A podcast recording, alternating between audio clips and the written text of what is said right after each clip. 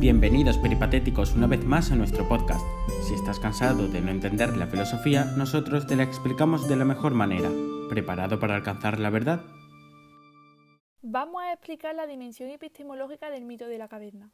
Al terminar de escuchar este podcast sabréis las cuatro ideas claves para conocer la dimensión epistemológica del mito.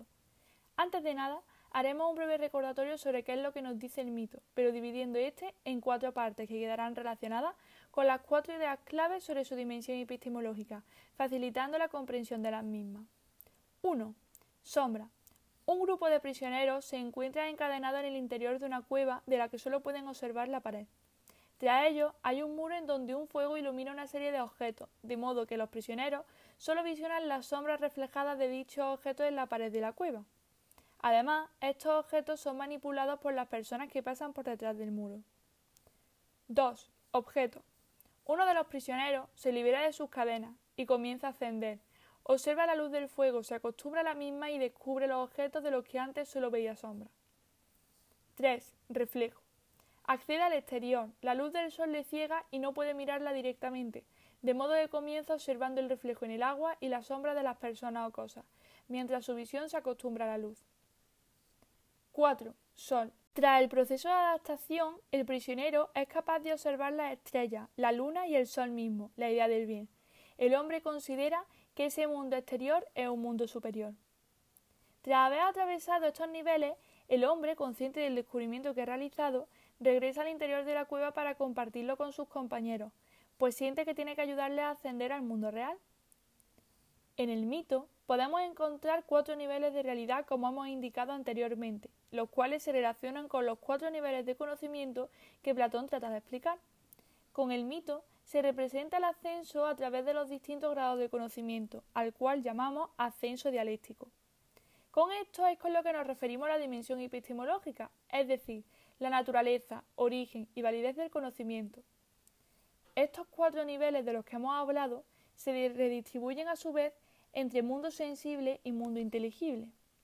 Dentro del mundo del interior de la caverna o mundo sensible, encontramos dos niveles de conocimiento que son dadores de opinión, doxa y no de auténtico saber. 1. Imaginación o icasía. Se corresponde con el punto 1 del mito al cual hemos llamado sombra, que se refiere a las sombras proyectadas en la pared de la caverna. Todo aquello que perciben los prisioneros como real es solo una imagen o reflejo. 2. Creencia o pisti. Se corresponde con el punto 2 del mito, al cual hemos llamado objeto. Este punto incluye a los objetos y a los prisioneros que se encuentran en el interior de la cueva. Se produce cuando el prisionero se libera y observa el fuego. Dentro del mundo exterior o mundo de la idea, encontramos otros dos niveles de conocimiento que son dadores de auténtico saber o episteme. 3. Pensamiento discursivo o dianoia se corresponde con el punto 3 del mito, al cual hemos llamado reflejo. Este se relaciona con el pensamiento matemático y muestra cómo Platón plantea un periodo de adaptación para alcanzar el auténtico conocimiento. 4. Inteligencia o noesis. Se corresponde con el punto 4 del mito, es decir, sol. El prisionero observa directamente el sol y todos los objetos exteriores, el mundo natural y los hombres representan la idea y el sol es la idea del bien, es decir, el nivel más alto de conocimiento. Por tanto, la dimensión epistemológica del mito se puede resumir en cuatro puntos importantes de recordar. 1. Imaginación, la cual identificamos con la sombra. 2. Creencia, lo cual identificamos con los objetos. 3. Pensamiento discursivo, lo cual identificamos con el reflejo. Y 4. Inteligencia, identificada con el sol.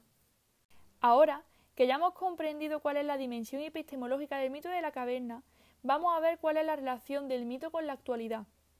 El mito de la caverna nos enseña que debemos de ser críticos en nuestros pensamientos y opiniones.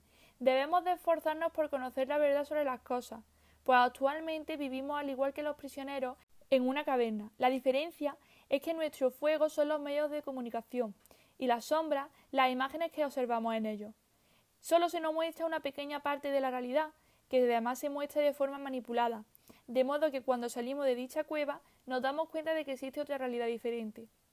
Existen personas que prefieren vivir en la ignorancia, pues esta posición es mucho más cómoda. A estas personas, del mismo modo que a los prisioneros, les da miedo el saber y el conocimiento. Esto es solo un ejemplo de cómo el mito sigue estando vigente en la actualidad. pero el mensaje del mito puede aplicarse a todas las cuestiones de nuestra vida. Esperamos que te haya servido y hayas aprendido algo nuevo. Nos vemos en la próxima. Mientras tanto, no te olvides de seguir filosofando por nosotros.